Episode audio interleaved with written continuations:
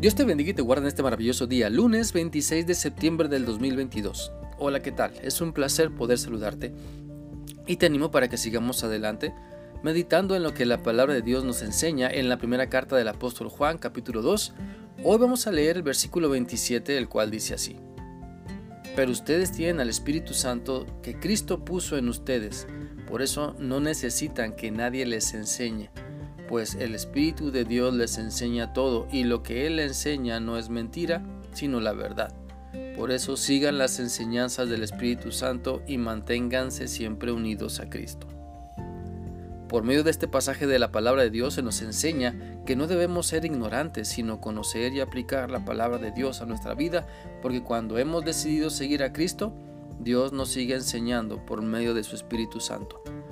Por eso este pasaje nos dice que si tenemos al Espíritu Santo, ya no necesitamos que alguien más nos enseñe algo diferente, pues el Espíritu Santo va confirmando la enseñanza que Dios quiere que aprendamos y vivamos cada instante. Este pasaje no apoya, no apoya la idea de que los hijos de Dios ya no necesitamos de una persona que nos enseñe, más bien se refiere a que la enseñanza que hemos recibido de Dios por medio de otras personas la valoremos y no nos apartemos de ella. Que no nos dejemos seducir por el error de las falsas enseñanzas que otras personas al torcer las escrituras dicen. Por ejemplo, que la obra de Cristo no es suficiente o que la obra del Espíritu Santo en nuestra vida necesita de algo más. Así que es importante preguntarnos, ¿Qué tanto valoramos las enseñanzas que Dios nos muestra en su palabra? ¿Las estamos viviendo o las estamos modificando a nuestro antojo? Recordemos lo que la Biblia dice en Mateo 24, 4 y 5. Jesús le respondió, cuidado, no se dejen engañar. Muchos vendrán y se harán pasar por mí y le dirán a la gente, yo soy el Mesías. Usarán mi nombre y lograrán engañar a muchos. Por eso es importante nuestra estrecha comunión con Dios, para poder saber, para conocer y aplicar la verdad de Dios a nuestra vida y que cuando alguna falsa enseñanza nos quiere engañar, estemos listos para, listos para rechazarla y reprenderla en el nombre de Cristo Jesús. Te animo entonces a que puedas seguir aprendiendo sobre la palabra de Dios. No tomes la actitud de que ya lo sabes todo.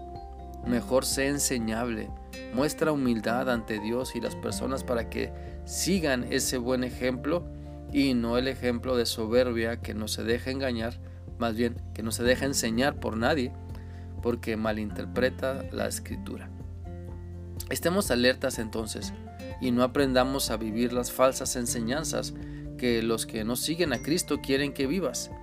Escuchemos la voz del Espíritu Santo de Dios recordándonos su palabra para que no nos dejemos seducir por las modas o filosofías que el mundo nos invita a vivir. Te animo entonces a que te dejes enseñar por Dios.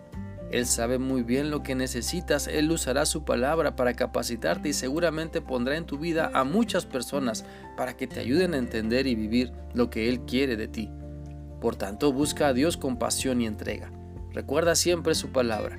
No te desvíes tras las falsas enseñanzas ni mucho menos te creas autosuficiente, porque cuando obedeces a Dios y te congregas estás demostrando que necesitas a otros cristianos que también están creciendo y madurando porque hay un esfuerzo en común, el de seguir a Cristo en obediencia, atendiendo sus enseñanzas por medio del Espíritu Santo. No rechaces lo que Dios te da. No caigas en el error de creer que puedes acomodar sus enseñanzas a su antojo o a tu antojo más bien. Mejor toma la decisión de creerle, de serle fiel y poner todo de tu parte para seguirle toda tu vida. Espero que esta reflexión sea útil para ti y que sigas meditando en lo que Dios te ha mostrado hoy. Que sigas teniendo un bendecido día. Dios te guarde. Hasta mañana.